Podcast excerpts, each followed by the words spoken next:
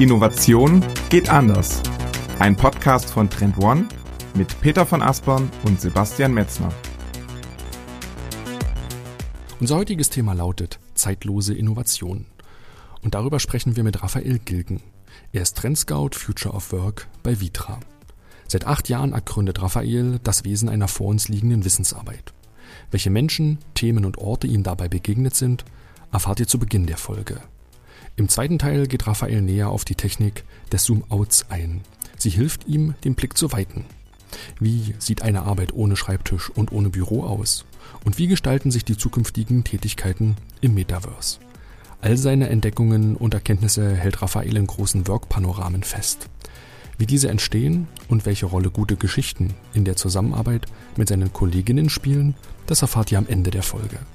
Also nun mitten rein in Episode 48.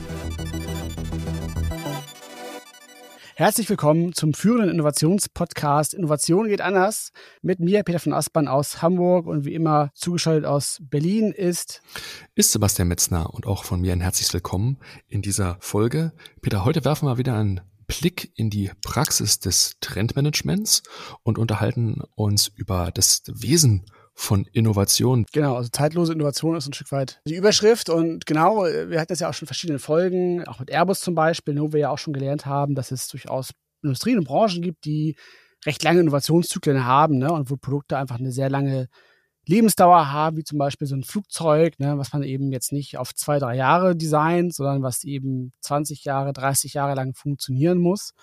Ein krasses Gegenteil ist zum Beispiel die ganze Smartphone-Industrie. Jetzt ist ja auch gerade der Mobile World Congress, ne, oder war jetzt gerade. Mhm.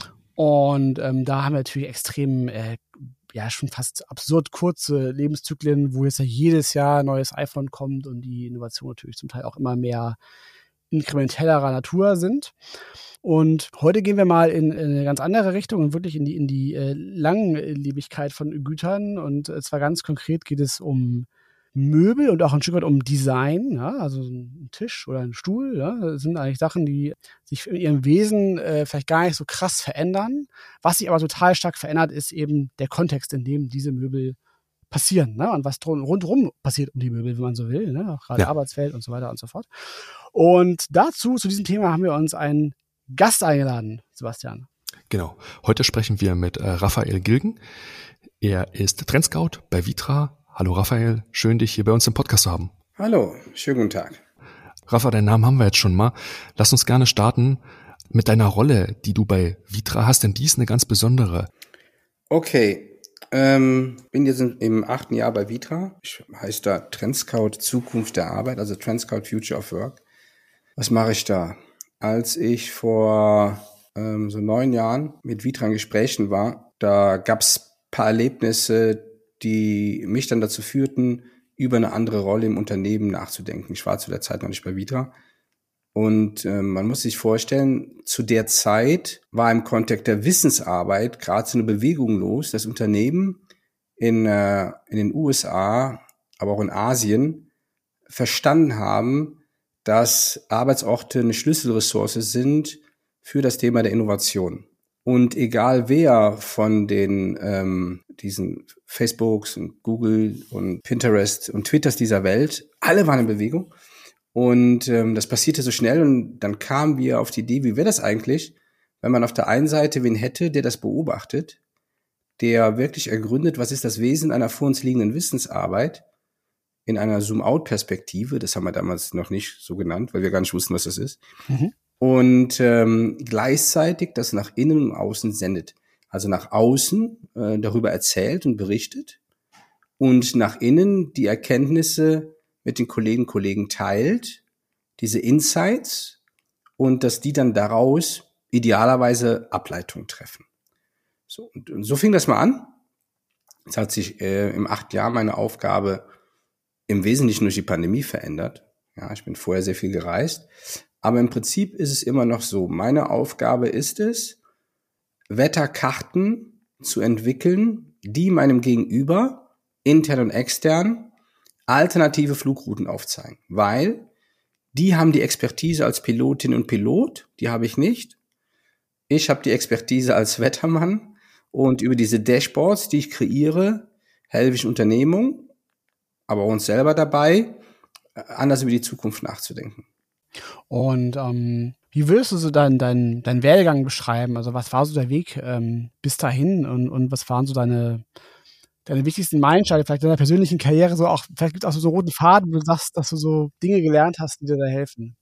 Der rote Faden war Neugierde, das auf jeden Fall. Ich habe mich Zeit meines Lebens für alles interessiert. Und meiner Mutter war das oft unangenehm, weil ich so viele Fragen gestellt habe, weil die immer so sagte, hey Rafa, also Rafa, Raphael, lass doch die Leute jetzt mal in Ruhe, wenn wir so Besuch hatten. Wir haben direkt in der Nachbarschaft zur Firma gewohnt, wo mein Dad war, gearbeitet hat und immer, wenn er Kundschaft hatte, also die haben Folien hergestellt und haben die in ganz Europa verkauft und immer, wenn dann ein Kunde da war, äh, mein Vater Rheinländer, weißt du, nimmst sie mit nach Hause und dann habe ich mich immer mit an den Tisch gesetzt und hab da gelauscht. Also ich hatte, ich war schon immer neugierig. War aber ein mittelmäßiger Schüler, habe dann Realschulabschluss gemacht, habe eine Schreinerlehre gemacht. Das war schon Herzensangelegenheit, habe aber in der Schreinerlehre festgestellt, dass ich viel besser mit den Menschen reden kann, mit dem Kunden und dass ich niemals der Cristiano Ronaldo der Handwerker werde. Also da waren meine Kollegen, Kollegen viel begabter als ich. Und dann habe ich eine zweite Ausbildung gemacht in einem Einrichtungshaus. Äh, das war ein sehr hochpreisiges Einrichtungshaus. Gibt's heute noch, auch noch die Schreinerei, habe zu beiden noch Kontakt. Und habe da das Handwerk des Verkaufens gelernt und habe festgestellt, dass das genau mein Acker ist. Also das ist wirklich so äh, mein Steckenpferd.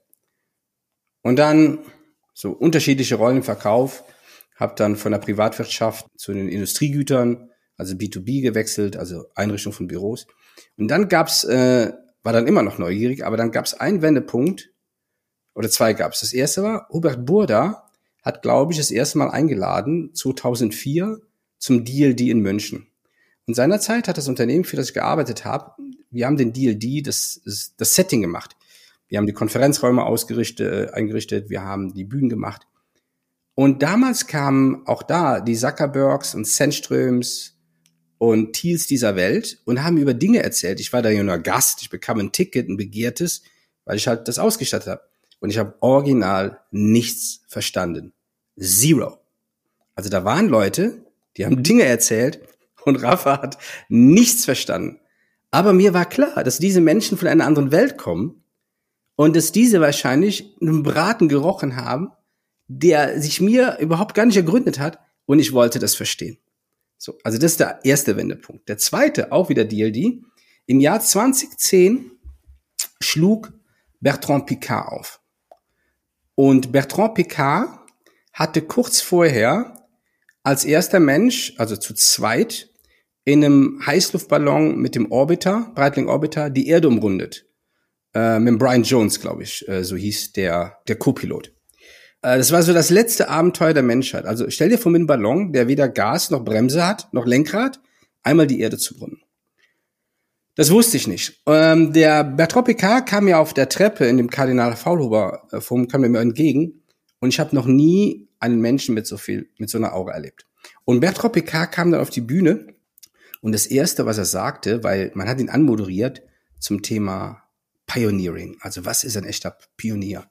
Und dann hat er ernsthaft diesen Satz gesagt, Pioneering is nothing about new ideas. If we all would close our eyes, we would come up with more than thousands of new ideas. Um, pioneering und Pioneer Experience is fighting against old ways of thinking. Wie sensationell war das? Also das war der erste Satz. Und dann erzählte er uns von, von seinem Erlebnis, was er als Ballonfahrer hatte. Und ähm, er sagte, äh, man flog über die Wüste von Mali mit so 60 kmh und es bedarf keinen Taschenrechner zu kapieren, dass man mit 60 kmh über die Wüste von Mali fliegt und muss die ganze Welt umrunden, dass das ziemlich lange dauern kann. Und dann hat er äh, in seinen, ähm, äh, sind sie aufgestiegen und haben einen Jetstream gefunden mit weit über 200 kmh. Und dann hat er in der Schweiz angerufen, in seinem Operation Center, sagt, ey Jungs, habt ihr gedacht, wir sind doof? Schau mal hier, wir haben hier einen Wind gefunden, 200 kmh. Bertrand, es hat dir keiner gesagt, dass du aufsteigen sollst. Hä? Ja, aber hier sind Wind, wir sind viel schneller. Bertrand, es hat dir keiner gesagt, dass du schnell fahren sollst. Hä? Steig sofort ab. Okay, und dann steigt er ab und hat, und hat der Typ zu ihm gesagt, Bertrand, du musst dich jetzt entscheiden, ob du schnell in die falsche Richtung gehen willst oder langsam in die richtige Richtung fahren willst. Und dann sagt er, was passiert? Dann hat der Typ ihm aufgeklärt, dass halt der Wind zwar gut war, aber das ist ein High-Pressure-Gebiet und es hätte ihn mal Richtung Nordpol gedrückt und dann wäre seine Reise vorbei gewesen. Und dann hat er gesagt, dass dieses Erlebnis äh, sein Denken verändert hat. Wie wichtig es ist, an, an deiner Seite einen Wettermann oder eine Wetterfrau zu haben, die die kompletten Konsequenzen deines Handels vor Augen hat und dir das widerspiegelt. Also diese Long-Term Perspective und diesen Long-Term View. Und dann hat er uns noch erzählt, dass am Ende äh, die gelandet sind und hatten noch 40 Liter Gas im Ballon. Und dann hat er sich geschworen, dass das das letzte Abenteuer war, wo er fossile Brennstoffe verwendet hat. Und da kam mir die Idee mit Solar Impuls, wo er dann mit dem Solarflugzeug die Erde umrundet hat. So nach dem Talk, 30 Minuten, war Rafa durch. Hab mir eine Tasche gepackt, war Dienstagmittag, bin nach Haus gefahren, rief meine Frau mich an, sagte, wo bist du? Da lag ich im Bett. Ich sag, liege im Bett. Bist du krank? Nee, ich bin fertig. Wieso? Boah, ich habe vorhin einen Talk gehört von Bertrand Picard. Das kannst du mir nacherzählen. Fakt ist, Bertrand Picard das war ein echter Wendepunkt. Und dann war mir, zwei Sachen waren mir klar.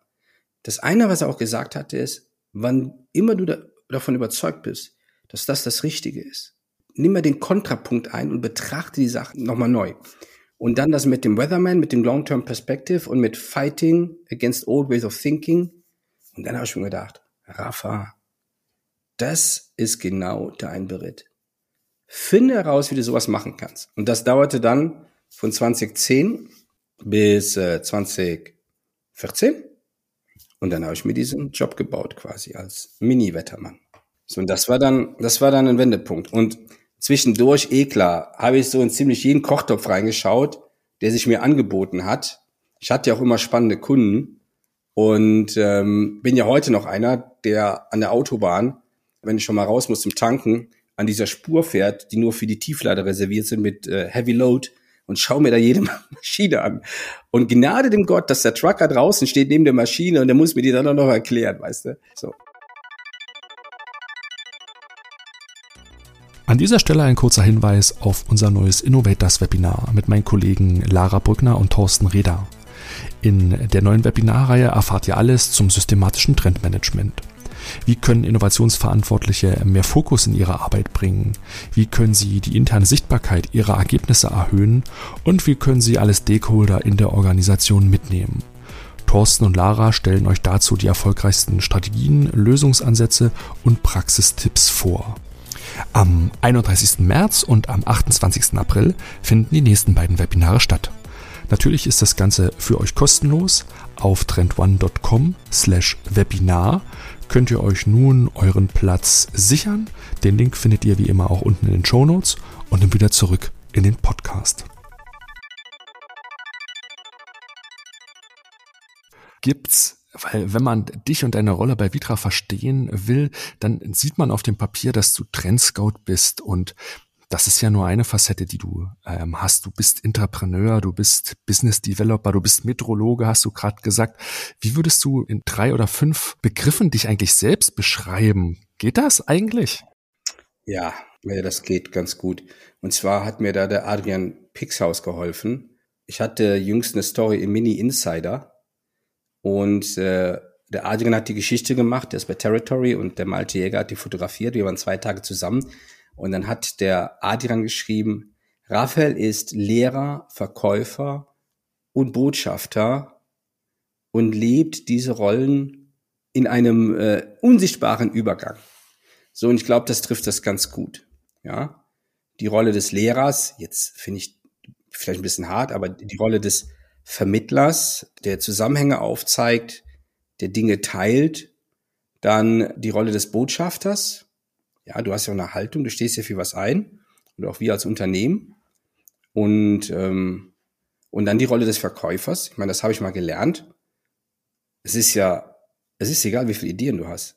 Wenn du nicht in der Lage bist, deine Ideen zu verkaufen, nützen die ganzen Ideen nicht. Also musst du auch Geschichten erzählen können. Genau, und da fühle ich mich ganz wohl mit, mit diesen drei Rollen. Ja, also ich glaube auch, also dass du, dass du gute Stories erzählen kannst, haben wir jetzt eben schon so ein bisschen äh, mitbekommen. Und ähm, die Story von Vitra tatsächlich wäre jetzt auch nochmal ein guter ähm, Anschlusspunkt, weil wir jetzt haben ganz gut jetzt verstanden, was deine, deine Aufgabe bei Vitra ist ne, und was dein Wesen ausmacht. Und ähm, um das Ganze besser einordnen zu können, ist es, glaube ich, auch cool, wenn man so ein bisschen auch mehr verstehen kann, was Vitra eigentlich ausmacht. Mhm. Ne? Also wie Vitra innoviert, was die. Oder auch der Matchpoint DNA, ist dazu. Genau, richtig, genau, genau, was so die DNA auch von Vitra ist. Ähm, ja. Wie würdest du das sagen? Was, was macht Vitra? Also, ich bin ja, ähm, ich habe ja am Ende meiner Erwerbsbiografie, ich arbeite jetzt seit 36 Jahren bei Vitra angefangen. Äh, mit äh, damals äh, 44 oder mit 43. Und die Dimension des Unternehmens Vitra war mir überhaupt nicht bewusst. Als äh, wir meinen Job gebaut haben, das war im April ähm, vor ganz genau neun Jahren jetzt in New York. Äh, mein da, also mein Chef, der mein Chef werden sollte, der saß in New York. Und ähm, der kam dann zurück in die Schweiz und ein anderer Kollege, der Jürgen Dürbaum, wir haben uns dann drei Tage da eingeschlossen. Und zur Vorbereitung auf diesen Termin habe ich mir zweimal das Buch äh, Projekt Vitra durchgelesen. Das Buch Projekt Vitra ist 2008 erschienen im Berghäuser Verlag, gibt's nicht mehr. Hab da im Regal so 20 Stück. Ich kaufe die immer wieder auf, weil ich das Buch so gern verschenke. Und ähm, das hat der Rolf Vielbaum geschrieben. Und das erste Mal habe ich es im Flug gelesen und das zweite Mal am Sonntag, äh, an einem Sonntag, schöner Apriltag, auf der Highline. Und ähm, da war ich total fertig, weil ich da erst die Dimension des Unternehmens, diese Vielseitigkeit begriffen habe und habe mir dann die Frage gestellt, so innerlich, boah, Rafa, du Idiot. Und damit hast du so lange gewartet, ja. Aber ich würde auch glauben, also ich glaube auch, dass ich vorher, ich weiß ja nicht, einen Reifegrad dafür hatte, aber es äh, hätte mich sehr wahrscheinlich überfordert. Und jetzt muss man eins wissen. Das Unternehmen hatte ja, also als es ankam, das Unternehmen, als es gegründet wurde von ähm, Erika und Willi Vielbaum hat die erste Generation ein kommerziell erfolgreiches Unternehmen gegründet. Und die zweite Generation mit dem Rolf und Raymond Vielbaum haben dann ähm, die kulturelle Perspektive oder auch die, das Fundament des kulturellen Ansatzes entwickelt und äh, lebendig gemacht mit den vielfältigen Aktivitäten auf dem Vitra Campus, mit dem Museum, mit der Sammlung, mit allem dem, was man heute erleben kann. Und, ähm, und was, was schon immer ein Teil des Muskel war, war nicht das kritiklose Andienen von dem, was das Gegenüber will, sondern ich behaupte, dass Vitra schon immer für die Erneuerung stand. Und dass das Unternehmen auch den Mut hatte, also schon frühzeitig Kreativität als eine Art, ich will nicht sagen Währung anzusehen, als, aber als den Schlüssel einer Positionierung, der in Verbindung mit Design zu ganz anderen Produkten führte. Aber auch den Mut zu haben, an die Idee eines Autors zu glauben, eines Designers, der bei uns ein Autor ist, die Idee dann mitzutragen ähm, und die Idee in eine serielle Fertigung zu bringen, in Form eines Stuhls oder Sofas oder Tisch oder Accessoires. Und dann auch im Glauben daran, dass unsere Kunden von der Idee und von dem Produkt genauso begeistert äh, sind wie wir selbst. Und das ist, glaube ich, einzigartig. Und dieses Momentum der Erneuerung und des Hinterfragens, das ist, glaube ich, ein ganz guter Matchpoint. Ich habe hier überhaupt keine Expertise im Thema Design. Hab da, würde man sagen, normales, keine über, also kein außerordentliches Verständnis für, aber ich würde sagen, ein ganz gutes Fundament. Aber davon halte ich mir auch fern, weil es ja gar nicht meine Rolle ist. Aber alles andere, was ich tue, hat das Unternehmen schon immer getan. Aber wenn du jetzt nochmal zurückdenkst an diesen Moment, wo ihr dann damals in New York wart und euren Job gemeinsam designt habt, ne? weil du hast ja eben auch gerade schon erzählt, so dass Vitra ja auch schon immer schon für Erneuerung und auch so ein Stück weit für so für Mut und Haltung stand. Was willst du sagen? Also was war damals so aus, aus Vitras Sicht das Motiv? Also warum habt ihr dieses Gespräch geführt? So was was was haben die damals von dir erwartet so? Naja, also ihr müsst wissen, unterschrieben hatte ich eigentlich einen anderen Vertrag. Aha. Mein Arbeitsvertrag, den ersten, den ich bei Vitra unterschrieben hatte, war eine Account-Funktion. Da war auch ein bisschen Botschafter mit dabei für die Ländermärkte in der Schweiz und Österreich. So. Mhm. Dann ähm, hat mein alter Arbeitgeber das Wettbewerbsverbot gezogen. Hatte ich nicht mit gerechnet, aber okay. Hab das mal unterschrieben, also fair enough. war der Deal. Und dann hatte ich quasi ein Jahr Zeit.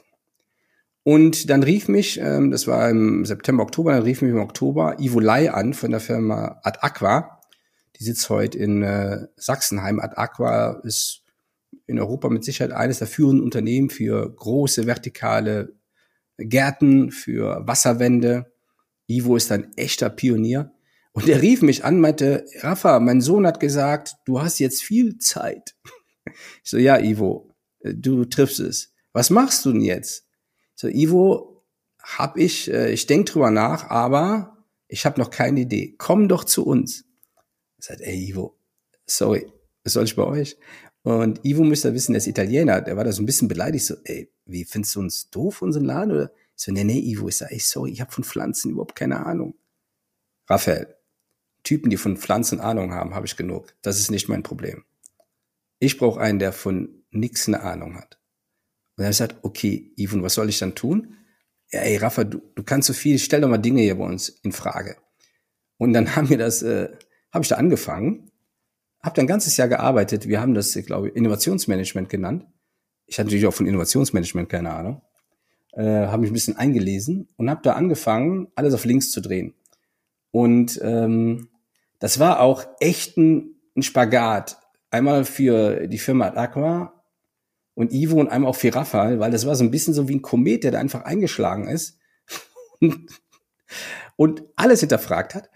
Und dann habe ich aber festgestellt, Rafa, das ist dein Field of Genius. Es gibt ja so das Field of, Ex Field of Expertise und Field of Genius.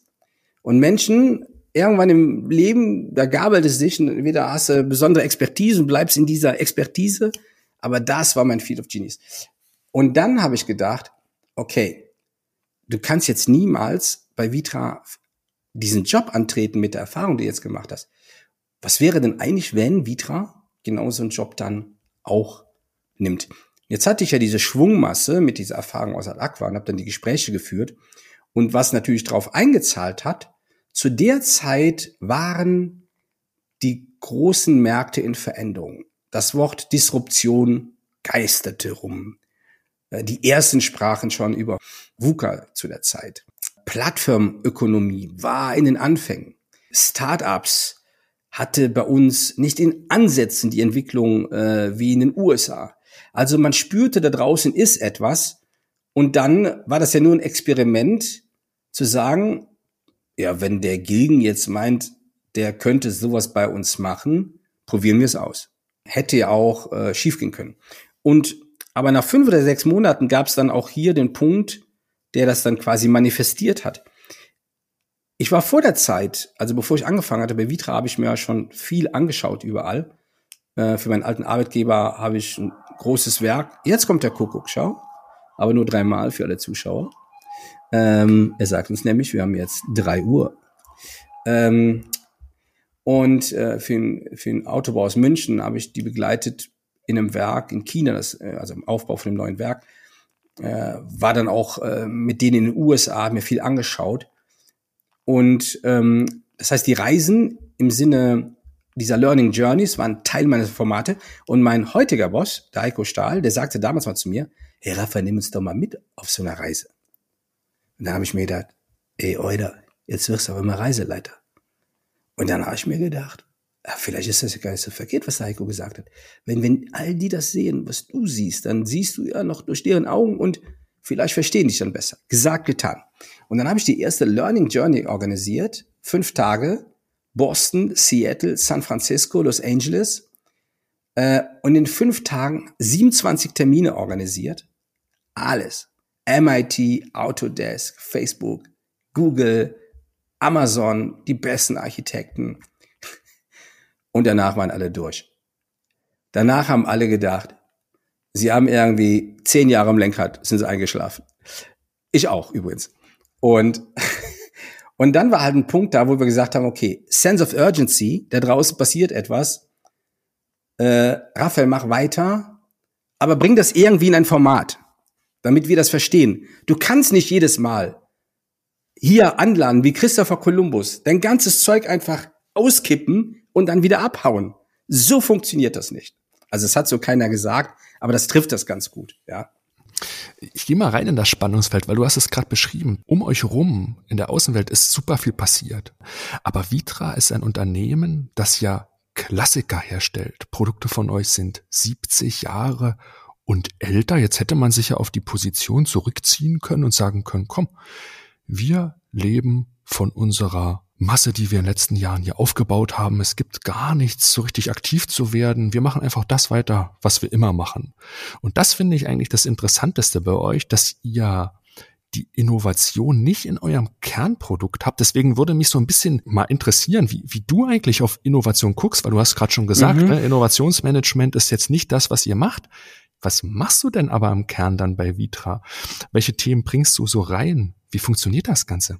Ich bin ja nicht, ähm, ich war nie Teil der Produktentwicklung. Meine Chefs waren immer sehr vertriebsnah. Ich bin auch nicht Teil des Marketings. Mhm. Das bedeutet, der, der Kern von dem, was wir tun, Design, der wird aktiv geschützt. Dass im Idealfall Produkte entstehen, die neue Standards sind oder Produkte, dass die so eine herausragende Qualität haben, also nicht die Qualität in ihrer Haltbarkeit, aber auch in ihrer visuellen Haltbarkeit, dass die stärker sind als die Zeit. Und dabei spielt es keine Rolle, ob das ein Accessoire ist, ein Stuhl, ein Sofa oder wie jetzt eine Mikroarchitektur, die wir jetzt vorstellen, äh, Ende März, um halt noch besser auf agile Settings in Arbeitsarchitekturen ähm, darauf reagieren zu können. Das heißt, davon, davon halte ich mich fern. Die, die Kunst besteht aber darin, dass meine Kolleginnen und Kollegen äh, von meiner Arbeit so zu verführen, dass die in einer gesunden Dosis auf das, was ich entdecke, auf meine Insights zugreifen, aktiv. Ob ich jetzt einen LinkedIn-Post mache, ob die in mein Flipboard reinschauen oder ob die mich zu bestimmten Sessions mal einladen oder ob die einen Podcast sich anhören oder eine Webcast-Session und für sich selber bestimmen, wie das denn einfließt. Und ich glaube, es ist wichtig, das zu trennen, ähm, die, die zwei Rollen, weil meine Rolle ist ja dann viel mehr so der Provokateur, aber am Ende eines Tages leben wir davon, dass Menschen unsere Produkte kaufen. Und die müssen irgendwann mal entstehen. Und und das ist jetzt, glaube ich, der andere Teil der Geschichte. Ich habe vorhin gesagt, diese Standards setzen. Das erste Sofa im Büro, was ja weit vor meiner Zeit entstanden ist, 2006, äh, Design von den Burolek-Brüdern, Alkoven, was jetzt nochmal eine Überarbeitung erfahren hat und sensationell in die Zeit passt, das zeigt eigentlich die Qualität von uns auf. Wir sind jetzt nicht die, die Technologie implementieren würden in die Möbel. Das kann nicht Teil einer Antwort sein.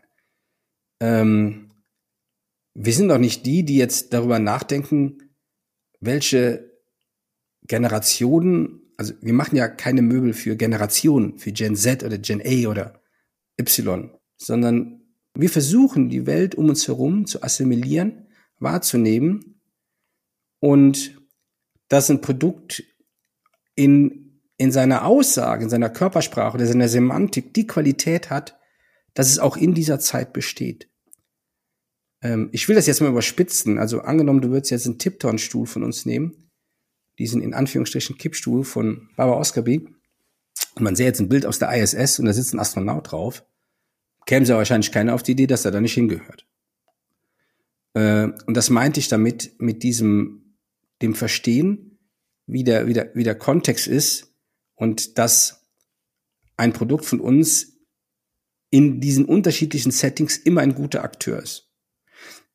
Und das ist eine ganz andere Art einer Innovation, weil du eben nicht den Trendsettern hinterherrennst oder was Triviales machst, sondern es bedarf ein ziemlich langes Gedächtnis, ähm, zu wissen, wie wirkt eigentlich ein Produkt in seiner Plastizität, in seiner Formensprache, in seiner Anmutung, in seiner Textur auf Menschen? Was macht das mit denen? Und das Interessante ist ja auch, jenseits der gesellschaftlichen Milieus oder ich sag mal Styles, ähm, findet man ja, wenn man jetzt an den Standardstuhl denkt, zum Beispiel von Prové, den findest du heute in einem Fastfood-Restaurant, den findest du heute in einer Küche, den findest du heute in einer Universität, den findest du heute bei einer Fashion-Agentur, den findest du in einem ganz normalen Büro und den findest du einem Hotel. Und warum? Weil der das einfach kann. Und das ist äh, die hohe Schule. Und was mich ja am meisten heute noch bei Vitra davon begeistert ist, ihr müsst euch vorstellen, es gibt bei uns kein Buch, äh, was jetzt beschreibt, wie gutes Design entsteht.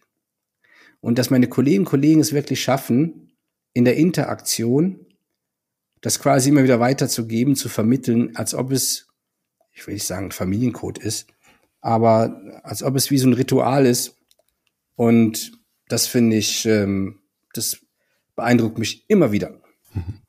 Ich finde, du hast so eine Rolle, wenn man die klassisch einordnen würde, weil das ist total faszinierend, wie du das schilderst. Weißt du, im Grunde hast du diese Rolle der, der Vorentwicklung. Ne? Du hast gerade gesagt, du bist nicht Marketing, du bist nicht im Design tätig, bist zwar sehr vertriebsnah unterwegs, aber du bist wie so, eine, wie so eine Vorentwicklung, so ein bisschen die Speerspitze. Du löst dich von all dem, du stellst radikal das in Frage, was du auch zum Teil machst und guckst dir diesen Kontext von der Verwendung von Möbeln an? In welchem Ökosystem stehen die? Wie werden eventuell in Zukunft auch Möbel gar nicht mehr genutzt oder gebrauchst? Du sagst sogar, wie kann man die Sachen eigentlich fast rausdividieren aus der Gleichung. Und hm, auf diese Rolle der Vorentwicklung würde ich noch mal so ein bisschen eingehen, weil du benutzt da immer so ein Wort, das ist das Wort des Zoom-Outs. Und das ist so ein bisschen, glaube ich, auch ein großer Hebel von dir, den du immer wieder adressierst und der auch dein Mindset und dein Denken zeigst und damit öffnest du den Raum. Vielleicht kannst du uns diese Technik noch mal ganz kurz beschreiben. Mhm. Ich möchte noch auf einen Punkt rein. Speerspitze würde ich jetzt nicht sagen, aber ich habe im Unternehmen eine enorme Freiheit, äh, die natürlich gleichzeitig auch Verpflichtung ist. Du musst ja auch irgendwie liefern. Und viele Leute sagen ja, was sind denn ihre KPIs oder woran werden sie gemessen? Ich lade die Menschen mal wirklich daran ein, mal drüber nachzudenken, es gäbe keine KPIs und kein OKR und du machst dich einfach mal dienlich. Und du stellst dir jeden Tag die Frage nach der Relevanz deiner Arbeit. Wie relevant ist das, was du heute tust für deine Kunden? Wie relevant ist das, was du heute tust für Vitra? Und wie relevant ist das, was du heute tust für deine eigene Aufgabe? Und das hilft dann schon mal auch mit diesem Grad der Freiheit umzugehen. Jetzt zu deinem Thema des Zoom-out. Zoom-out habe ich natürlich auch nicht erfunden. Ich hatte natürlich das große Glück, in meinen ganzen Journeys wirklich brillante Köpfe zu treffen. Einer dieser brillanten Köpfe, also es war ein Team von John Hagel. Der John Hagel ist Faculty Member bei der Singularity und war der Kopf von, vom Deloitte Center for the Edge. Deloitte hat sich mal so eine Art, ah, ich sag mal, gedankliche ISS geleistet die hatten ein Lab in Singapur, in äh, Brüssel oder Amsterdam und in äh, San Francisco. Und mit dem Team in San Francisco hatte ich es zu tun. Und ähm, der Dulisha, heute hockt er in, ähm, ihr kennt ihn ja auch, hat er zwei oder drei Sessions mal bei euch gemacht. Dulisha Kulasoria, heute hockt er in Singapur. Und irgendwann ähm, hatte der John Hegel und der Dulisha die Geschichte erzählt, ähm, zum, zu diesem Thema Zoom Out. Also so einfach formuliert, die sagten, ja, Rafa, weißt du, die meisten Firmen haben den Betrachtungshorizont von Quartalzahlen, Halbjahresergebnisse, Jahresergebnisse, vielleicht 18 Monate. Also vielleicht ein Zyklus eines Derivats. Ist wichtig, das zu tun. Du musst den Acker der Gegenwart bestellen. Was aber genauso wichtig ist, sich die Frage zu stellen, in 10, 12 oder 13 Jahren, wie relevant das eigentlich noch ist. Weil die Welt dann eine andere ist. Also wie ein Rügenwalder irgendwann mal auf die Idee kam, dass es immer mehr Menschen gibt, die eben kein Fleisch essen wollen, aber dass es eine andere Bewegung geben wird, die Bewegung zu ergründen und sich dann die Frage zu stellen, was bedeutet das für mich? Und dann in so einer Ambidextrie nicht zu sagen, ich vergesse jetzt alles, was ich bisher gemacht habe, sondern genau in dieser Welt, die zwei Pole hat, im wahrsten Sinne des Wortes, zu hinterfragen, wo ist denn da für uns Platz? Und ähm, diese Zoom-Out-Methode, wenn man die mal so beschreibt, dann macht's ja bei deinem Gegenüber sofort Klick. Und ich würde, mittlerweile ist es so, dass ein Drittel meiner Arbeit im Kontext mit unseren Kunden, da spielt es keine Rolle, ob das ein deutsches Familienunternehmen ist, ein weltweiter Konzern dass die genau diese Zoom-out-Methoden schätzen. Ähm, die kann man ja erlernen wie Skifahren oder wie, äh, wie eine Fremdsprache, um dann ihren eigenen Muskel dafür zu trainieren. Ich nenne es ja auch mal so gerne dieses Understanding Signals. Und ähm, also während der Pandemie habe ich mal auf ZDF Info mir eine Doku angeschaut über den norwegischen Staatsfonds, der übrigens, ich glaube, 20, 50 Milliarden Gewinn gemacht hat. Wird sich schwindelig. Und da war eine junge Frau, ähm, Lara Katuria, glaube ich, hieß die. Amerikanisch-Inderin, sitzt in New York mit ihrem Team und die ist eine, die quasi die, die Investmentstrategie mit ihrem Team vereinbart für den Staatsfonds, also die Rentenkasse anlegen.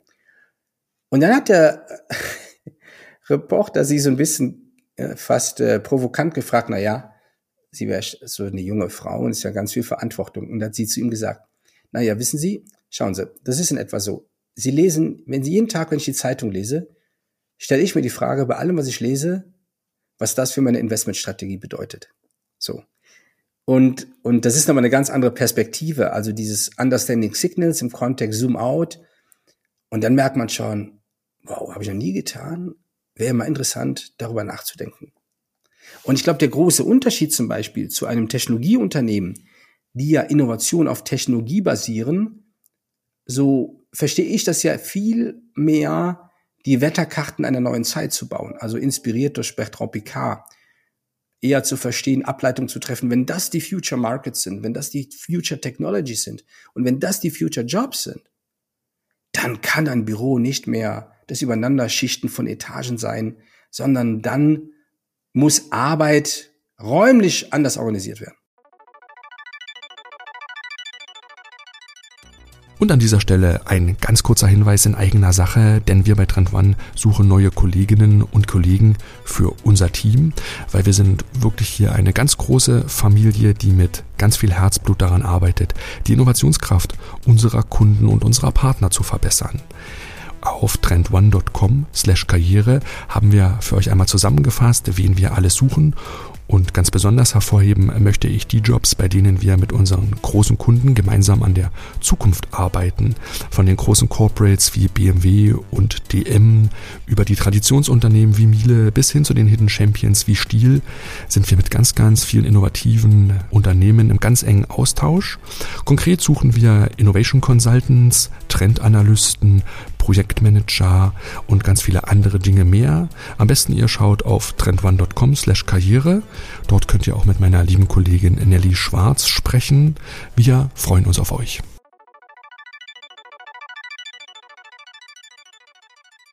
Du hast ja eben schon das Wort Ambidextrie so als Stichwort genannt und das ist eigentlich ganz spannend, auch so im Kontext zu, zu Vitra äh, mal zu betrachten, weil für viele Unternehmen heißt ja diese Ambidextrie dass du halt in deinem Core-Business, ne, also krassen Herausforderungen gegenüberstehst oder vielleicht sogar in Frage steht, ob es das in Zukunft überhaupt noch geben wird und du dann irgendwie parallel ne, mit so Units, Schnellboot, wie man sie auch immer nennt, ne, versuchst so neue Modelle halt zu testen. Ne? Und ähm, ich frage mich gerade so bei, bei euch, bei Vitra, ist es ja schon so, dass es vermutlich, also solange sich die, die äh, biologische Gestalt des Menschen nicht so krass ändert, ist wahrscheinlich immer noch Stühle und Tische Sehr geben schön wird, beschrieben. So. Ja. Ähm, aber dieser Kontext, das hast du eben auch schon so angerissen, der ändert sich ja schon krass. Also diese Art, Ja. diese, diese Orte, wo diese Möbel ja stehen, da passiert ja ganz viel Innovation. Du hast eben ja auch schon genannt mit dem, mit dem Kontext des, des Büros, so als einen Fixpunkt, wo man es vielleicht am stärksten so sehen kann, wie so, wie so Wandel jetzt da auch gut durch Corona getrieben, ähm, ist ja jetzt fast schon abgedroschen, das Thema, aber ne, wissen wir alle, wie sich das jetzt verändert hat. Und was, was ja oft auch so gesagt wird, ist ja, dass du so im Kontext der Arbeitswelt sagst, ja, das Büro, naja, das ist eigentlich jetzt nur eine Art Tool. Ne? Also das wird ja oft so gesagt, dass man sagt, das ist genau wie, wie, ein, wie ein Microsoft Teams oder ein Telefon, ist es halt irgendwie so ein Werkzeug, was du zum Arbeiten brauchst. Aber ich frage mich, ähm, und du hast wahrscheinlich eine Antwort drauf, ob es nicht doch mehr ist, ne? ob es nicht eben doch auch so ein Stück weit so ein Ja. sozialer Ort ist, so, weil man merkt das ja auch, wenn man wieder ins Büro zurückkehrt, das ist ja mehr als nur ein Werkzeug, oder? Noch ein Punkt zu diesem Thema, der das nochmal ganz gut beschreibt, was du gerade gesagt hast. In, was natürlich in meiner Rolle am Anfang war, dass ich total verbrannt war. Mhm. Weil ich habe draußen Dinge gesehen in einer Geschwindigkeit X und war dann bei Vitra in einer ganz anderen Geschwindigkeit und habe mir dann die Frage gestellt, was ist richtig und falsch? Es geht aber nicht um die Frage richtig und falsch. Ich habe für mich lernen müssen, genau mich in diesen zwei Welten zu bewegen, die anders nicht sein könnten, um das auszuhalten, um dann herauszufinden, das würden wir als Vitra tun und das würden wir als Vitra niemals tun. Habe ich aber bestimmt die ersten drei Jahre für gebraucht, um mich da auch zu positionieren. Und jetzt zu deiner Frage. Ich war ja mit dem Nils vor zwei Jahren auf der CES in Las Vegas. Und dort war Akio Toyota. Und Akio Toyota und Bjarke Ingels stellten die Idee der Toyota Woven City vor. Ja. Die Idee einer Stadt in der Größe der Hafen City in Hamburg, die am Fuße des Mount Fuji entstehen sollte und die das Zuhause der Geschäftsmodelle von Toyota von morgen wird. Man hatte die Teams, äh, die R&D-Teams in äh, Kalifornien und in Tokio, ähm, hatten ja einen, so einen Report gemacht und haben ja 14 Aktions- und Handlungsfelder beschrieben, ob das Smart Home war, Last Mile Mobility, autonomes Fahren, CO2 Capturing. Und Akio Toyota bekannte sich zu diesen, zu dieser Entwicklung, also zu dieser Art der Transformation. Und er glaubte aber auch, dass ein Lab zu klein war. Seine Idee war, auf diesem alten Werksgelände eine Stadt zu bauen, die das Zuhause dieser neuen Aktionsfelder wird. Also in einer Maßstäblichkeit einer Stadt, das zu bauen. Grundsteinlegung war am 23. Februar vergangenen Jahres. Und für mich ist das das beste Beispiel, die Bedeutung, also für mich ist das ein, ein, ein sehr guter Referenzpunkt welches unser plastisches Vorstellungsvermögen erweitert, zu begreifen, welche Bedeutung haben eigentlich physische Orte oder eine physische Arbeitsarchitektur für die Entwicklung und für den Fortschritt von Unternehmen und damit natürlich auch für den Fortschritt für die Entwicklung von Gesellschaften. Und das Schöne ist ja, wenn sowas irgendwo entsteht und das geht durch die Gazetten und man sieht erste Berichte, dann hat ja jeder Mensch für sich einen neuen Referenzpunkt und betrachtet seine Umgebung anders. Wenn ich jetzt das mal Zoom-in mache, was heißt das denn mit diesem Thema der Büro? Ich gehe davon aus, dass Heranwachsende in fünf Jahren auf die Büros der 2010er Jahre, vielleicht ein bisschen älter noch und ein bisschen jünger, schauen werden, wie heute Heranwachsende auf eine Schreibmaschine. Und die werden sich die Frage stellen, ey, sag mal, Papa, Mama, sag mal, was habt ihr denn damals da gemacht? Wieso seid ihr da damals eigentlich hingegangen? So. Und, und natürlich entstehen jetzt ja auch wieder überall auf der Welt neue Orte der Arbeit, aber auch alte Orte, die revitalisiert werden, aber die sind anders. Weil die basieren, die entstehen in so einem Spannung, also die bedienen erstmal nicht Building Codes. Natürlich musst du Building Codes bedienen, also Regularien, aber das ist die Pflicht. Aber das Leben entsteht durch Narrative. Narrative, die Teil einer Körpersprache eines Gebäudes sind, also der Architektur, der Innenarchitektur und dessen, was dort passiert. Und die Gebäude von morgen leben in dem Spannungsfeld, die Rituale der Menschen zu verorten, die auf Kulturtechniken basieren und die eine Lebendigkeit und Intensität haben wie ein starker Kiez, oder starkes Viertel oder starkes Quartier. Und auf der anderen Seite die Räumlichkeiten anbieten, wo die Limitierung der Räumlichkeiten die eigene Kreativität ist. Und jetzt merkt man schon, dass das, was ich gerade sage, wenig mit einer Durchschnittsarbeitsarchitektur zu tun hat, die die meisten Menschen haben. Und es bedarf vor allen Dingen ein Vermögen. Es bedarf das Vermögen der Menschen, sich eine wünschenswerte Zukunft vorstellen zu können, was natürlich in diesen Zeiten total schwer fällt, das artikulieren zu können und das Geschäftsmodell einer Firma in Narrativen beschreiben zu können. Und nicht in einem Excel-Sheet oder, oder in einem Balance-Sheet. Weil die, das Beschreiben von Narrativen sind die Geschichten von morgen Und die Geschichten von morgen gilt es vorzudenken. Und das hat vor allen Dingen mit einer menschlichen Komponente zu tun, mit unserer schöpferischen Kraft. Und ähm, das macht den Unterschied. Und wir begleiten gerade drei Kunden. Eines ist ein Familienunternehmen, das andere ist ein, ein Konzern in Deutschland ansässig, also unter anderem. Wir begleiten natürlich mehrere Kunden. Aber die mit und die Kunden be begleiten wir gerade in deren eigenen Narrativen. Also über Geschichten die Welt von morgen zu beschreiben und dann darüber zu begreifen, was bedeutet das über wie arbeiten wir, mit wem arbeiten wir, wo arbeiten wir und woran arbeiten wir. Das ist super spannend. Mhm. Bei Narrativen muss ich immer an Yuval Noah Harari denken, der das ja auch in seinem Buch die kurze Geschichte der Menschheit, heißt es, mhm. glaube ich, auf Deutsch, sehr, sehr gut einordnet und auch genau das herausarbeitet. Ich will noch mal auf kurz auf dein Narrativ hinaus. Ist dann die Stadt das neue Büro? die geschätzte Julia Erdmann aus Hamburg äh, von Yes, äh, mit ihr, wir tauschen uns, wir telefonieren, glaube ich, so alle 14 Tage, weil wir äh, in der gleichen, wir sind Ritter in der gleichen Rebellion, muss man so zu sagen. Und irgendwann habe ich gesagt, irgendwann, ich hatte mir, glaube ich, schon 2017 oder 18 im Interview gesagt, bei Dear Work, äh, The Desk is Dead oder der Schreibtisch ist tot. Und dann irgendwann kam dann mit der Pandemie, in den Anfängen der Pandemie, gab es ein Telefonat. Habe ich gesagt, the desk is dead, the office is dead. Und dann hat die Julia gesagt, the city is the office. Und ja, die, ähm, die großen Städte dieser Welt sind natürlich hier riesige Wissensspeicher, Kollaborations- und Interaktionsorte, geniale Orte für dieses Thema Exploration und Social Learning.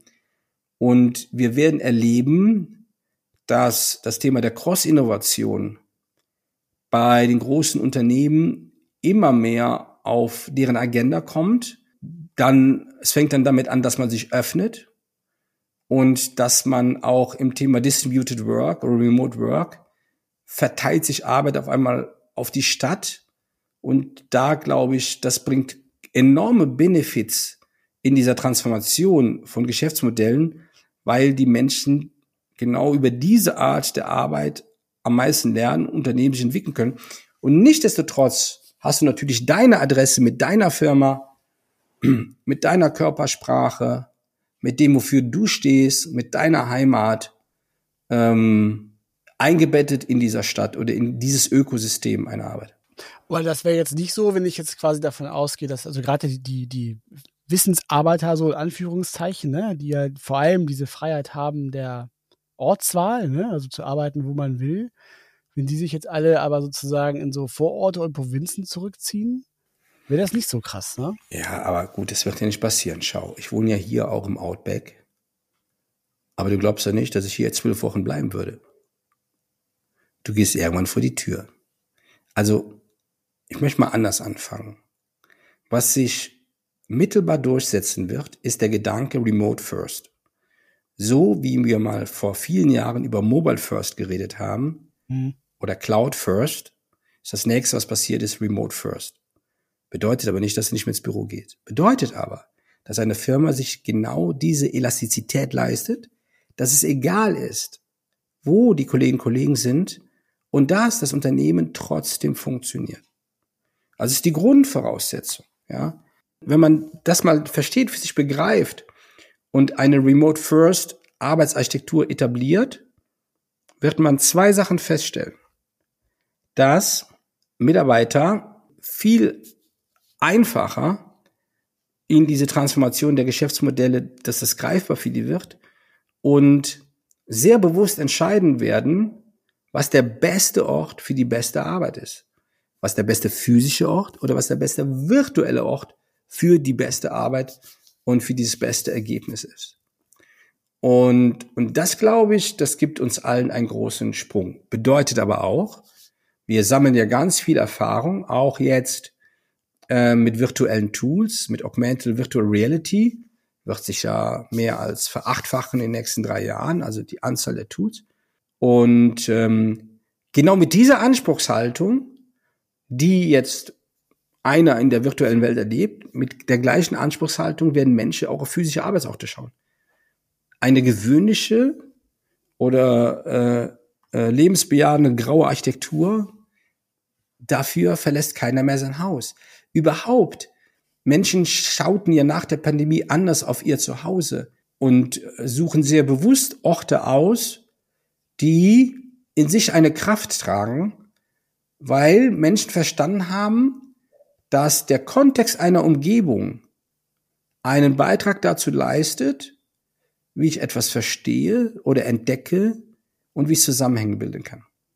Was ich total teile, ist dieser Punkt, dass dieser Ort des Arbeitens, wo auch immer der ist, und auch, auch wenn es jetzt das, das klassische Büro in Anführungszeichen ist, ne, also im, im Firmengebäude, wie man das, das benennen soll, der muss ja auch so eine gewisse Attraktivität haben, dass ich ja auch gerne mich bewusst dafür entscheide, zu diesem Ort zu gehen. Und ich weiß auch, also, dass ihr bei Vitra, ihr richtet ja Arbeitswelten sozusagen ein, ne? Und du warst damals auch mal vor also noch lange vor der Pandemie Vier warst Jahre du mal, oder so warst bei uns mal. genau. Ja, ja, das Da war, ich weiß noch das. umziehen, haben wir uns Richtig. dieses Bahnlager angeschaut. Genau, genau, recht exakt, genau, genau. Und ähm, da, da, da, da habe ich, hab ich auch ganz viel darüber gelernt, wie ihr so arbeitet. Und, und da hattest du das so erklärt, auch bei diesen, da gab es so, so Zonen, ne? also so Zonen, wo man eher ruhig arbeitet, Zonen, wo, wo man Genau, Public, Semi-Public, so, Private. Und Mhm. diese Wasserstelle so, da gab es diese Wasserstelle, Ja. Anführungszeichen, wo man dann diesen sozialen Ort hat, diesen Mittelpunkt, wo man sich dann so trifft, wenn man mal äh, ein paar Momente Zeit hat vielleicht auch, ne? Oder wo Townhall-Meetings sind und so. Und ähm, daran Genau, wir haben so eine ganze. Taxonomie besprochen Ja, damals. Ja, Mhm. genau, genau. Und was wir damals, also damals haben wir ja doch das alles sehr auch funktional gedacht, weil damals war ja vor der Pandemie, war ja implizit immer klar, es kommt ja halt sowieso jeder halt ins Büro. Ne? Und wir müssen eigentlich nur die Arbeitsaufteilung sozusagen regeln. Richtig, genau. Aber gar nicht so sehr- Portioniersarbeit, ja. Absolut so. Und jetzt kommt noch dazu, also würde man jetzt heute, würden wir dieses Gespräch heute führen, dann müssten wir noch dazu denken, ja im Grunde halt, aber wie machen wir das Ganze eigentlich so cool, dass die Leute halt auch kommen. Ja, und das ist, also, ein jeder, der und an der Stelle jetzt mal, unser Campus ist ja, glaube ich, bis auf zwei Tagen im Jahr, jeden Tag offen. Und jeder ist recht herzlich eingeladen, äh, sich das mal anzuschauen. Vielleicht machen wir sogar mal so eine Trend One Reise. Also alle interessierten Trend One Podcast-Hörer, ähm, machen wir so zwei Tage, also Tag eins und Tag zwei, dass dann unterschiedliche Gruppen kommen können.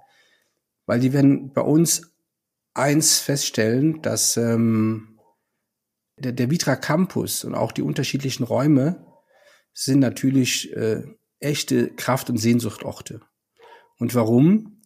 Weil die Kolleginnen und Kollegen, die daran beteiligt sind, diese zu kuratieren, die bauen eben nicht nur ein Haus oder bauen eben nicht nur ein Büro. Ich möchte das mal so beschreiben. Wenn heute auf der Welt ein neues Museum entsteht, egal das, ob das eine Stadt bezahlt oder eine Familie, die dieses Museum stiftet, dann wird kein Architekt der Welt Bilder zählen, die vermessen, sondern der Architekt wird sich die Zeit nehmen, in diese Sammlung einzutauchen. Er wird in die Sammlung eintauchen, er wird die Mäzeninnen und Mäzen verstehen wollen, er wird im Idealfall, wenn es zeitgenössische Künstler sind, die treffen wollen. Er will das ergründen und dann kuratiert er einen Ort, der dieser Sammlung entspricht. Und das ist etwas anders. Das ist eben keine Logistikhalle oder keine Parkgarage. Und ähm, meine Kolleginnen und Kollegen, die halt das bei Vitra machen, wir haben ja das Consulting Planning Studio und wir haben ja auch Szenografen bei uns, die verstehen wirklich die Human Needs. Da gibt's den Guido Bayer, der dieses Kartenset gemacht hat, 77 Human Needs. Und wenn man aus der Brille mal heraus oder aus der Perspektive mal heraus seine räumliche Umgebung betrachtet, dann weiß man eigentlich, was noch alles getan werden kann. Mhm.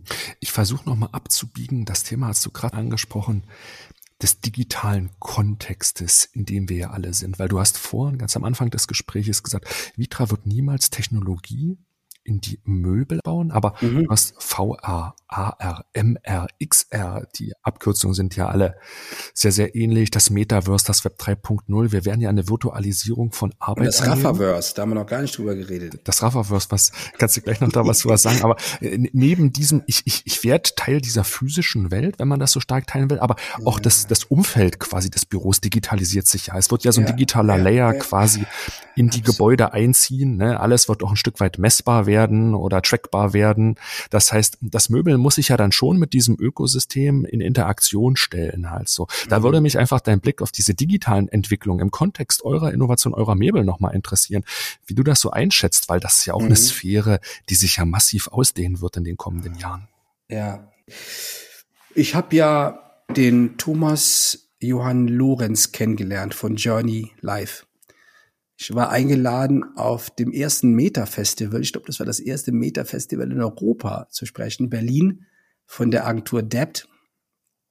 Und ähm, war auf dem Panel und nach mir kam der Thomas Johann Lorenz von Journey Live oder Walz Binär. Ich kannte den nicht. Ich kannte zwar dieses, ähm, kannte den, und es war gerade der Messeauftritt von BMW in Vorbereitung, Joytopia und hatte dann das Glück, mit äh, dem Thomas ein langes Gespräch zu führen und war danach total durch den Wind. Und ähm, hab ja, bin ja Ready Player One Fan von dem Film und habe mir damals schon 2018 die Frage gestellt, wie weit ist das entfernt? Und das war ja dann ein Handwisch. Als dann das anfing letztes Jahr im Sommer, habe ich ja gemerkt, boah, die Welt ist da. Und das kann ja gar nicht extremer sein. Und ich tue mich persönlich natürlich sehr schwer, ähm, wie soll ich sagen, ähm, bin dann, also ich bin ja neugierig, aber dann auch ungeduldig. Was, was bedeutet das denn dann für uns? Und wenn die Leute da nur sind und, und jetzt gibt's eine, also mehrere Betrachtungsweisen. Die eine ist, mein Metaversum als Kind war für mich Walt Disney. Weil jeder Mensch hat die Sehnsucht nach einer erweiterten immersiven Erfahrung oder nach erweiterten Bewusstseinsänderung. Das könnte ich natürlich auch Gras rauchen, das mache ich aber nicht. Und also damals war das für mich Walt Disney. Ich habe hier eine Oculus-Brille liegen, mein Bruder hat mir die geschenkt. Und heute ist das ein Spaziergang mit dieser Oculus-Brille in irgendwas. So. Und ja, ich finde das nicht schlecht. Ich finde das sogar ganz spannend. Und ja, ich kann mir vorstellen, dass ein Teil meiner Arbeit zukünftig so wird, weil die Tools mir erlauben, noch über viel komplexere Sachverhalte mit Menschen irgendwo auf der Welt zu sprechen, mich auszutauschen, darüber zu lernen, zu begreifen und Dinge wieder anders in die Organisation zu tragen. Nichtsdestotrotz bin ich immer wieder berührt, wenn ich bei uns ähm, das Archiv gehe oder wenn wir jetzt eine Kollektion vielleicht von Prové, also wenn wir was Neues zeigen oder wenn bei uns bei Vitra wieder Garten entstanden ist, ähm, wie viel Potenzial eigentlich auch die echte und die wirkliche Welt hat. Und ähm, es gab ja in diesem Jahr, der, letztes Jahr den Film von dem Dänen über ähm, The Lost Da Vinci, über dieses angebliche letzte gemalte Bild. Also wer den nicht gesehen hat, einfach mal googeln, The Lost Da Vinci. Äh, den Salvator Mundi. Das ist die Geschichte von einem Bild, was irgendwie auf einer Auktion auftauchte, wo dann einer, der äh, auf, in Fehlern sucht, in Aktionsbüchern, also der wirklich sieht, der Teppich ist viel mehr wert oder dieses Bild, hat dieses Bild gekauft, hat das über viele Jahre restaurieren lassen und das wurde dann in zwei Stufen verkauft und war dann das teuerste Kunstwerk der Welt mit über 400 Millionen Dollar. Aber auf was will ich hinaus? Der junge Mann von Christie, der die Versteigerung gemacht hat, die letzte, hatte, hatte einen ganzen, einen ganz coolen Move gemacht. Er hat das Bild nicht den Renaissance-Händlern gezeigt oder den etablierten Kunstkäufern. Er hat dieses Bild reisen lassen durch die Christie's Filialen auf der Welt. Und du konntest da reingehen. Ja, du konntest dir das Bild anschauen. Und man findet auch Christie, Salvator Mundi, das Video anschauen. Ähm, was passiert? Das war so eine Black Box, da hing dann der Salvator Mundi. Und man hat den Leuten gesagt, dass sie gefilmt werden, wenn sie das Bild betrachten. Und wenn du das Video anschaust von Christie, wie ergriffen die Menschen auf dieses Bild geschaut haben, auf dieses physische Etwas, dann merkt man eigentlich, welche Bedeutung die physische Welt hat. Das Problem für uns ist, wir sind degeneriert, weil wir uns weil wir nicht mehr mit der Welt so verbunden sind, wie es eigentlich sein könnte, weil Museum für uns Lagerorte sind von alten Sachen, weil unser Leben eh zu kurz ist mit 70, 80, 90 Jahren und wir nicht das Gedächtnis haben, über zwei, drei, vier, 500 Jahre zurückzuschauen, sonst würden wir auch bestimmte Fehler nicht mehr machen. Und ich lade wirklich dazu ein, aus der Betrachtungsweise nochmal heraus, sich so zu positionieren, das Beste aus beiden Welten rauszuholen. Also auf der einen Seite natürlich nicht äh, Technologie äh, avers sein, sondern sich darauf einzulassen, damit zu spielen, wie so ein Werkzeug, wie ein Hammer oder ein Schraubenzieher. Aber auf der anderen Seite wirklich zu ergründen, was alles Großartiges entstanden ist und was dann eine Dauer hat von über 100, 200, 500 oder 1000 Jahren. Wie ich dich wahrnehme jetzt so in dem Podcast bist du ja wirklich sehr, sehr gut darin, diese verschiedenen Zeichen zu lesen, zu dekodieren, diese Geschichten dann auch zu bilden. Was ich beachtlich bei euch finde, ist, die Dinge, die Geschichten, die du gerade erzählt, packt ihr dann alle bei euch in das sogenannte Work-Panorama, um verschiedene Entwicklungen dann auch in relativ kurzer und knapper Form dann zu präsentieren und zu vermitteln. Das ist ebenfalls ein Gegenstand, den ihr entwickelt habt, um diese Wissensvermittlung zu machen und der fast einzigartig ist. Und darauf würde ich gerne nochmal hinaus, mhm, dass gerne. du uns einmal erklärst, was ist das ja. Log-Panorama, weil die Dinge, die du gerade in der letzten halben Stunde hier erzählt hast, kommen darin in der einen oder anderen Form ja vor und die Leute begreifen und verstehen das dann auch relativ gut. Ja. Also das Work-Panorama war ein Unfall. Was ist passiert? Äh, meine damalige Kollegin Chrissy Moore, von der habe ich auch super viel gelernt, gelernt, totaler Nerd, so ganz anders wie ich. Ähm, wir hatten die Aufgabe, dann auch nach Learning Journey und so, irgendwann wollten die Leute mal so die erste Inventur machen, so, Rafa, was passiert denn da draußen eigentlich? Und ähm, dann haben wir festgestellt, dass äh, PowerPoint oder Excel total limitierend ist. Und dann haben wir uns einer einfachen Übung bedient. Wir haben einfach aus den stärksten 100 Artikeln, die wir recherchiert haben, die Cover ausgedruckt, ähm, besäumt und auf einen riesen Plot geklebt. Und dann ähm, kamen die Kolleginnen und Kollegen in den Raum rein, haben den riesen Plot gesehen und wir hatten das schon so geklustert in so Themenfeldern wie Garage Spirit, ähm, Acceleration, äh, Human Core. Und die kamen rein und zuerst mal so, Boah. Das erste war so, äh, boah, ist ja viel mehr wie Digitalisierung und Boah of Talent. So, ja, vor acht Jahren. Boah, sind ja viel mehr Themen. Oh, die hängen ja ineinander zusammen. Okay, got it.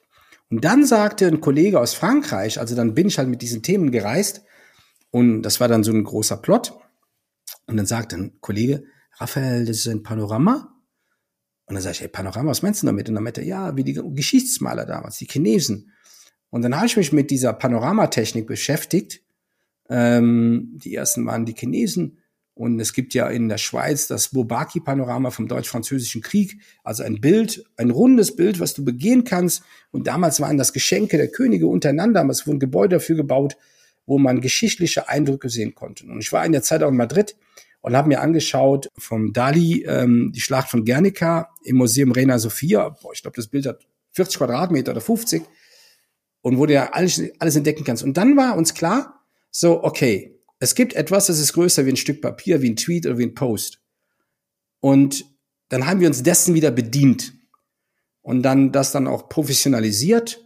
Ich habe das erste Panorama dann das zweite gebaut mit äh, mit Studenten, habe damals oder heute noch zusammengearbeitet mit der Professor Behrens School mit der ASD in Düsseldorf die Klasse ist vom, also immer mit dem Laurent Lacour und seinen Klassen, also seinen Master- der Bachelorstudenten. Und so ist dann das erste Panorama entstanden. Das hilft uns heute noch in einer Frühphase, äh, in der Begegnung mit unseren äh, Kunden oder Partnern, äh, Zusammenhänge zu vermitteln. Als ein großes Bild, ein großes Plot. Das Neue ist gerade in Arbeit, ähm, das 2022er. Und ähm, mit Sicherheit bei mir mein stärkstes Tun. Und über das Recherchieren, also über das Sammeln der Insights, über das Beschreiben der Impacts, über das Herausfinden dieser Themencluster, über das Formulieren der Was wäre wenn Fragen, ähm, habe ich dann gelernt, was ja vor am Anfang nicht war, da auch eine Methodik, das mit einer Methodik zu hinterlernen oder mit so einem Toolkit und in einer Sprache zu binden, die fast das tägliche Brot sind für meinen Kolleginnen und Kollegen. Also in der Zusammenarbeit mit mir. Hm. Also im Grunde ist das dann also für dich also ein Werkzeug, was du nutzt, um zum einen nach außen zu kommunizieren. Ne? und nach innen, genau. Es ist das gleiche, genau, das gleiche Stück Papier. Ist das gleiche, ne? Ja, total. One to one, genau, ja. Und ähm, also du, du hast ja vorhin auch aber gesagt, dass ja bei euch die Designer ja auch so ein Stück weit geschützt sind. So hast du es, glaube ich, ausgedrückt. Ne? Also, ja, ich habe ähm, gesagt, wir schützen den Kern des Unternehmens. So hast du es gesagt, ne? genau. Und also genau, Design und ein Autor mhm. ist bei uns natürlich eine total souveräne Person. Mhm. Und ähm, ich will darauf hinaus, auf die Frage, also gibt es auch andere Touchpoints, wo du auch quasi mit deinem Wissen und deinen Erkenntnissen so nach innen gehst, um halt ähm, Kolleginnen und Kollegen damit ja, aufzuladen? Machst du so Workshops oder welche, welche Methoden nutzt du da so? Also es gibt ja, ich würde sagen, die größte Schnittstelle habe ich mit dem Sales. Bedeutet, also Beispiel, ich spreche ähm, übermorgen bei den Vereinigten Industrieverbänden Düren, Jülich, Euskirchen in meiner alten Heimat. Äh, wir haben zweimal umziehen müssen, haben jetzt die Aula eines Gymnasiums, hat dann der Verein jetzt äh, gemietet oder angeheuert, weil so viel Resonanz da war. Und ähm, mit diesen Formaten, wo ich dann meinen Blick auf die Welt teile, sind natürlich meine Vitra-Kollegen Kollegen dabei. Und ähm, über jedes Format, wo ich spreche, ist natürlich auch ein Lernmomentum für die da. Und ähm, wir finden immer wieder in einer Lead-Generierung, also in der in, in dem Wecken des der, der Zuhörer ähm, neue Anknüpfungspunkte für unsere tägliche Arbeit, geben dem, was wir tun, natürlich Bedeutung und äh, unser Gegenüber hat für sich das Gefühl, so Mensch, bei denen bin ich richtig. Also das ist der eine. Das andere ist, ähm, mit den Kollegen und Kollegen in der Produktentwicklung gibt's unterschiedliche Sessions. In der Regel immer in einer Frühphase, also immer das, was mit Insights zu tun hat. Ähm, die würden mich nie zu einer Designkritik rufen. Hä? Aber ja kein, also sorry, die würden nie mit mir über Verbindungstechniken reden oder was was anderes. Ich bin immer in dieser Phase des äh, Provocation, Exploration, Discover and Understanding. Und da gibt's unterschiedliche Aktivitäten und, und Workshop-Formate, die ich habe. Und es gibt auch schon mal so Sonderthemen im Thema Personal, also im Thema HR, wenn man wissen will, was passiert gerade aus da draußen oder was sind Future Skills und Future Jobs und wie gelingt eine Transformation. Alles, was ich entdecke, teile ich unmittelbar auch mit den jeweiligen Stakeholdern in der Firma. Das mache ich aber ungefragt. So. Ich hoffe, dass Sie das schätzen, aber ich glaube schon. Aber ich mache das nicht klugscheißerig, ja. So. Und ähm, bei über die Hälfte der Sachen gibt's dann immer Rückmeldungen. Wo du das her? Kennst du da wen? Ach, jemand sagt, das mache ich, ja, dass einer sagt, Rafa, wir haben da was, kennst du wen? Und dann baust du die Brücke und dann ist gut. Was ich finde, ist, dass diese Botschafterrolle, da ist ja Kommunikation dein Werkzeug. Das Work-Panorama ist Kommunikation in Schriftform. Du hast mal die Bildsprache, Form, genau. Die Bildsprache, ja. ja. Du hast doch mal gesagt, im Grunde die, diese Botschafterrolle ist eine einfache Formel. Und zwar heißt die, dass es Insight to Impact to Action ist. Und Du vermittelst da ja sehr, sehr stark auch so eine Erlebniskomponente. Deswegen ist meine Frage, neben der unmittelbaren Zusammenarbeit und Kommunikation mit Menschen hast du ja auch einen unheimlich großen Impact auf die Kultur, auf das Immaterielle von Vitra. Wie schätzt du das selber ein? Machst du das bewusst? Prägst du damit nicht auch Kultur und damit eigentlich das Zeitlose, was euch ausmacht und was dann auch wieder zur Innovation wird? Das ist, glaube ich, ähm, das ist zu viel des Guten. Nee, das glaube ich auch gar nicht. Also ich glaube, wenn ich jetzt, angenommen, ich wäre jetzt nicht mehr bei Vitra, dann wäre das traurig. Aber das, äh, da wird Vitra mindestens genauso gut funktionieren und sein und tun das, was Vitra tut. Aber ich will es mal auf eine andere, auf, ich möchte mal von einer anderen Seite kommen. Du, du hast natürlich in dieser Botschafter- oder Vermittlerrolle ist ja ein Wesen meiner Arbeit die Inspiration, die, das Wesen der Verführung. Und, ähm, und das ist ja wunderschön, weil das, ähm, das kannst du nehmen, musst du aber nicht nehmen. So und, ähm, und ich versuche ja nur alles, alles das, was mich inspiriert und begeistert hat, was mir was aufgezeigt hat, so viel von dem mit den Kolleginnen und Kollegen zu teilen und das denen zugänglich zu machen. Und das verändert natürlich was, aber ich bin ja da nichts anderes wie das Radio oder wie der Satellit, der das sendet. So. Und ähm, die Veränderung oder das, was daraus passiert, das machen ja die Menschen selber. Und ja, diese Rolle des Satelliten oder des Broadcasters, die würde ich jetzt mal nicht unterschätzen. Die ist natürlich da. Aber ein Vitra hat in, in sich ein sehr starkes kulturelles Framework, wo ein jeder von uns weiß, was er tut und was er nicht tut und warum wir es tun, warum nicht, äh, wo es äh, Elemente einer unternehmerischen Fürsorge genauso gibt wie die Elemente einer Mitarbeiterperformance. Und das gehört alles irgendwie dazu. Und, und, und was uns aber eint, ist die Leidenschaft für das Design, für die Produkte, für diese kulturelle Kraft der physischen Dinge. Das eint uns durch die Bank. Natürlich habe ich Kolleginnen und Kollegen, für die ist das auch, bitte nicht falsch verstehen, nur Arbeit, was ja ganz legitim ist. Ähm, aber ich glaube, die sind auch dann stolz, dass sie für oder bei Vitra arbeiten.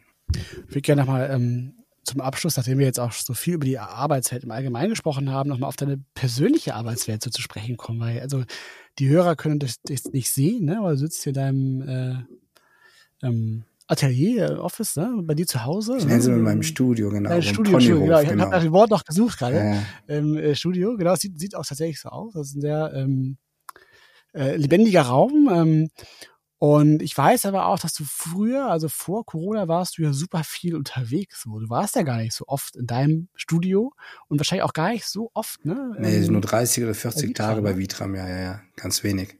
Ja. Hat sich jetzt krass geändert für dich wahrscheinlich auch, ne? Also ja, ja, das hat sich, das hat sich mit der Pandemie verändert, weil ich musste ab und zu mal vor der Tür. Ich meine, meine Familie ist ja auch schier durchgedreht, als sie mich zwölf Wochen am Stück zu Hause hatten. Ich hatte noch Kurzarbeit. Also war für die, war auch mal ein Erlebnis, um es mal so zu sagen. ähm, aber gut, mein Leben vor der Pandemie mit den vielen Reisen, das war natürlich super privilegiert und ich habe ja Dinge entdecken können, habe ja so viel gelernt. Und äh, die Leute, mit denen ich mich getroffen habe, das ist ja unbezahlbar. Da ziehe ich natürlich heute auch noch von. Und ähm, ich wusste aber auch, dass das äh, over war, ja, also äh, too much davon.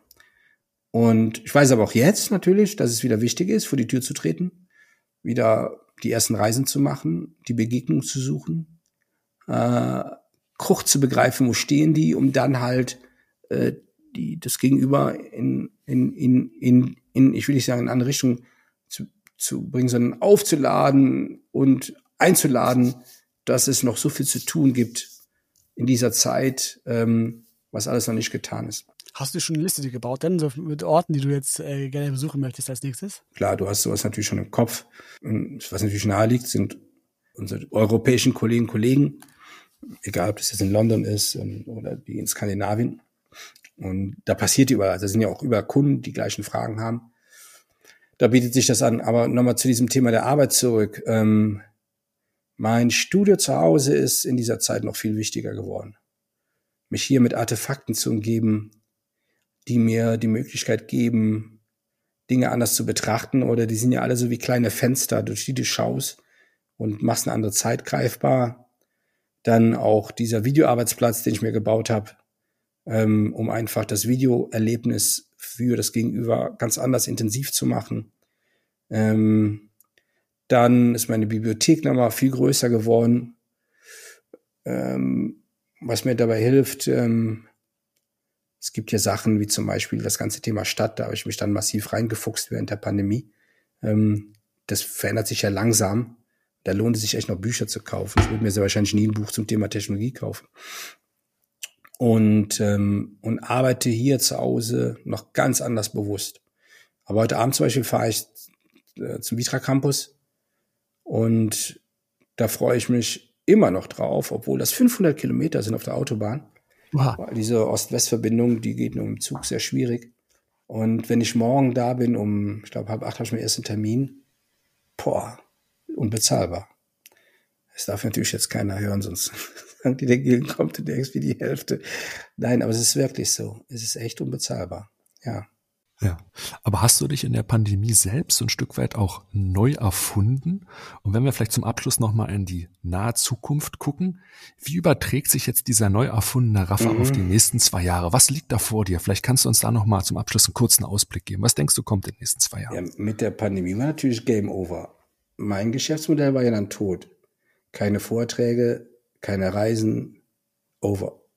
Und dann habe ich halt ähm, ich glaube, ich habe als einer der ersten die Kamera gekauft, Licht gekauft und das Zeug, also über Vitra natürlich, ganz schnell ausgestattet worden.